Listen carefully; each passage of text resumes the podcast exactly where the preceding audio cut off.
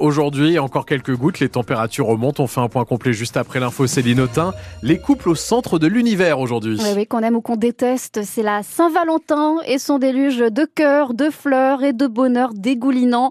Les couples doivent afficher leur amour et attention s'ils dérogent à, à, la règle du dîner parfait en tête à tête. Les restaurateurs du quartier Saint-Leu-Damien ont raconté plein d'anecdotes à Mathis Limano. J'ai vu plein de choses diverses et variées. Euh, la dame qui part, le monsieur qui reste, euh, qui, qui même oublie parfois de régler la note parce qu'il un peu énervé. Des gens euh, qui sont devant leur téléphone portable, qui n'échangent pas beaucoup euh, tout le long du repas d'ailleurs, c'est assez bizarre. On a remarqué que c'était beaucoup les dames qui réservaient. Cette année, on est à 50% de réservations faites par des femmes. L'année dernière, on a eu une table avec deux couples.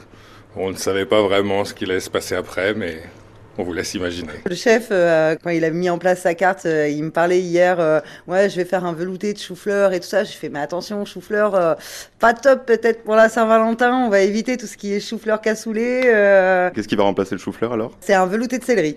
Voilà, c'est mieux. Et si on fichait la paix au couple aujourd'hui, si on prenait le parti d'en rire à la place du dîner de Saint-Valentin, le Centre d'information sur les droits des femmes et des familles de la Somme nous invite à une soirée ciné-pyjama interactive. On va pouvoir commenter tous les clichés d'un film romantique américain. C'est quoi l'idée derrière? On pose la question après ce journal à Claire Diascorn, directrice du CIDFF 80. Et vous, la Saint-Valentin, est-ce que ça vous fait rêver ou alors ça vous laisse totalement indifférent? Appelez-nous au 03 22 92 58 58. On vous accueille à partir de 8h15. Le flirt du gouvernement avec le monde agricole continue. Après la FNSEA et les JA, hier, Gabriel Attal reçoit la coordination rurale et la Confédération paysanne. À 10 jours de l'ouverture du Salon de l'agriculture, on avance sur les revendications du monde agricole, a concédé le président des jeunes agriculteurs. 8h02, la République rend hommage à celui qui voulait construire une justice terrestre meilleure. Hommage national ce midi à Robert Badinter, le père de l'abolition de la peine de mort décédé il y a cinq jours. L'ancien garde des Sceaux, également professeur de droit un temps à Amiens, a inspiré plusieurs générations d'avocats et de magistrats. Sarah Guibaudot leur a demandé quel combat il reste encore à mener aujourd'hui dans la lignée de Robert Badinter. La dernière fois que nous nous sommes parlé, nous n'avons parlé que d'une chose, l'horreur des prisons. Les mots de maître Henri Leclerc, président d'honneur de la Ligue des droits de l'homme, lors de l'hommage organisé hier par le barreau de Paris, résonnent chez de nombreux avocats comme Delphine Boisel. Toute la question autour des prisons, de la surpopulation carcérale sont un combat à mener. Je euh, rajouterai une réflexion autour des longues peines. Dans une vraie continuité du combat qu'il a pu mener contre l'abolition de la peine de mort, c'est de croire toujours que l'homme peut changer, de se dire qu'il est possible un jour de sortir de prison en n'étant pas fracassé par la prison, et malgré l'opinion publique. La surpopulation carcérale, préoccupation partagée par les syndicats de magistrats, Cécile Mamelin de l'USM estime que leur combat pour l'indépendance des procureurs est aussi fidèle à Robert Badinter. Robert Badinter était un fervent défenseur de l'indépendance de la justice et il était l'un des rares à nous défendre lorsque nous étions attaqués à l'occasion d'affaires médiatiques ou retentissantes. Robert Badinter était l'un de ces derniers remparts. Dans un communiqué, la Cour de cassation retient que Robert Badinter a mis en garde contre les discours simplificateurs en matière pénale, qu'il a œuvré pour une Europe protectrice des droits et des libertés, un héritage à conserver vivant, écrit la haute juridiction. Un Amiénois de 54 ans écope de deux ans et demi de prison avec sursis et d'une obligation de soins. Il a téléchargé en cinq ans plus de 8000 images et vidéos à caractère pédopornographique.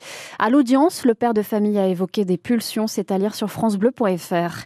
Des amarres et un engin de chantier retiennent le chalutier échoué sur la plage de Cailleux-sur-Mer depuis hier matin. La préfecture maritime de la Manche envisage soit son remorquage, soit son démantèlement, le temps de dépolluer la coque notamment.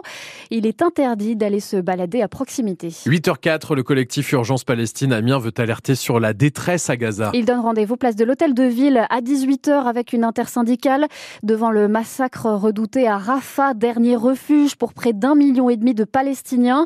Israël y envisage une offensive. L'Égypte tente une médiation aujourd'hui pour obtenir la libération de nouveaux otages. On se dirige vers une grève suivie à la SNCF selon deux syndicats. La CGT et Sudrail ont déposé un préavis de vendredi à dimanche alors qu'un million de voyageurs est attendu pour ce week-end de vacances scolaires. Ce sont les contrôleurs qui se battent pour des hausses de salaire et des conditions de travail euh, non respectées dans les TGV selon eux. Deux cas possibles ce soir pour les salariés des galeries Lafayette, d'Amiens et de Beauvais. Soit le tribunal de commerce de Bordeaux rend sa décision tout de suite, soit il la met en délibéré et c'est une nouvelle attente angoissante qui commence. Le juge examine le plan de continuation de l'activité de 26 magasins détenus par Michel Oyon. Ça fait un an qu'ils sont en procédure de sauvegarde. La piétonisation complète du parc de la Haute-Oie fait débat. La mairie d'Amiens compte fermer le boulevard Salvatore Allende qui traverse le parc, dans un premier temps à titre expérimental, de la fin mars à la fin septembre, avant une possible fermeture définitive. Les commerçants du quartier ont peur de voir la fréquentation s'effondrer et lancent une pétition. On entend euh, leurs arguments et ceux de la mairie dans le prochain journal. Abbeville se lance aujourd'hui dans le financement participatif de travaux qui doivent changer la vie et les factures de certains habitants et habitantes. L'extension du réseau de chaleur, soit 7 km supplémentaires pour lesquels donc la ville demande un soutien financier, François Sauvestre. L'objectif est ambitieux, récolter 250 000 euros d'abord de la part des seuls habitants de la communauté de communes de la baie de Somme, puis dans un second temps, à partir du 4 mars, la campagne sera ouverte à toute la région Hauts-de-France. La somme est importante, mais elle ne représente finalement qu'un peu plus d'un pour cent de l'enveloppe totale de 14 millions et demi d'euros.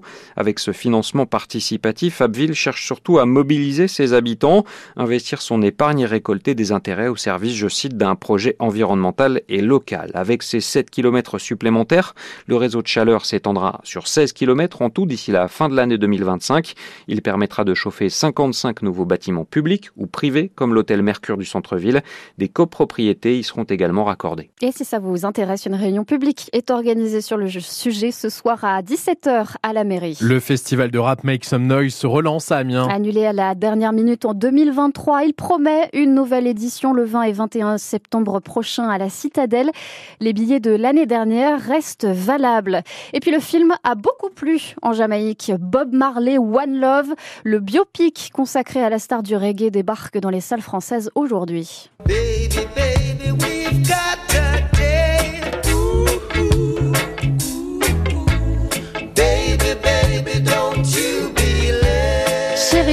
Un rencard, ne sois pas en retard, chante Bob Marley. Et oui, c'est circonstance aujourd'hui.